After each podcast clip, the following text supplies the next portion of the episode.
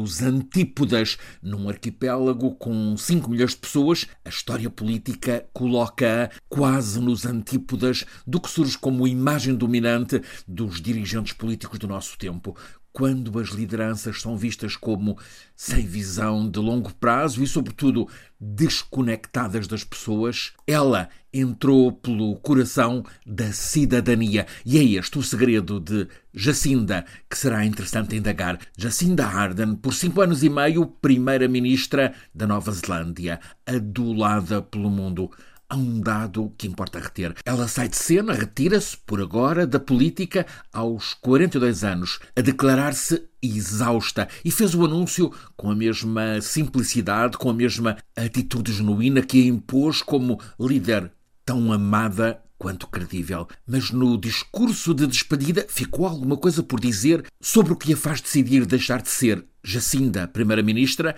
para passar a ser apenas a cidadã, mãe, mulher Jacinda Arden.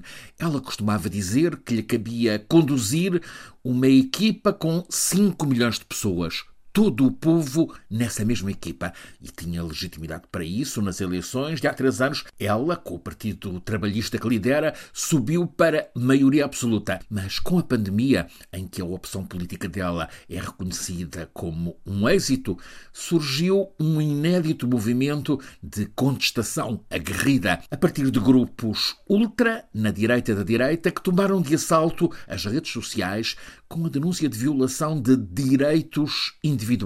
Isto por ter sido determinada a vacinação obrigatória na Nova Zelândia. Quem não estiver vacinado não tem acesso a lugares públicos. É a proteção perante a Covid. A Nova Zelândia decidiu primeiro fechar-se, depois vacinação obrigatória. A campanha dos anti-vacina contra Jacinda Ardern recorreu a argumentos baixos, sexistas, misóginos, ataques pessoais e também perturbou a tranquilidade habitual na vida diária, com bloqueio de estradas e acampamentos no meio da capital, Christchurch. Jacinda Ardern assumiu que se sentia magoada muito. O desgaste foi aproveitado pelo Partido Nacional, líder da oposição conservadora, que também capitalizou com a alta da inflação, vai nos 7%. O Partido Trabalhista de Jacinda Ardern perdeu a dianteira e em ano eleitoral está ombro a ombro nas sondagens com o Partido Conservador. É neste cenário que Jacinda, perante surpresa geral, anuncia que se retira. O caso dela faz lembrar o de Obama ou antes o de Kennedy, líderes amados pelo mundo, mas a enfrentar hostilidade no próprio país. Mas há motivos para esta chefe de governo de um pequeno país distante se ter imposto pelo mundo. Ela governou com o coração. Apareceu pessoa comum, como as outras, com empatia, com generosidade, mesmo com a ternura que mostrou, por exemplo, diante das vítimas, sempre com simplicidade natural, com autenticidade, também firme, até valente a decidir e ao fazê-lo no tempo certo, sempre a apontar um horizonte portador de confiança nos amanhãs. Ela começou por ser notícia através de uma imagem, uma fotografia. O primeiro discurso de Jacinda como Primeira-Ministra na tribuna da Assembleia Geral da ONU aconteceu em setembro de 2018. Tinha filha, Neve, apenas três meses. Jacinda foi para a tribuna e discursou durante dez minutos, sempre com a filha ao colo. Ficou a imagem de uma mulher política que não se escusa a mostrar-se mãe carinhosa num palco dominado por homens. Ela apareceu contraponto ao estilo fanfarrão de Donald Trump. Logo no ano seguinte, a grande prova. Um supremacista branco neozelandês irrompeu em duas mesquitas da capital, matou 51 muçulmanos que estavam em oração.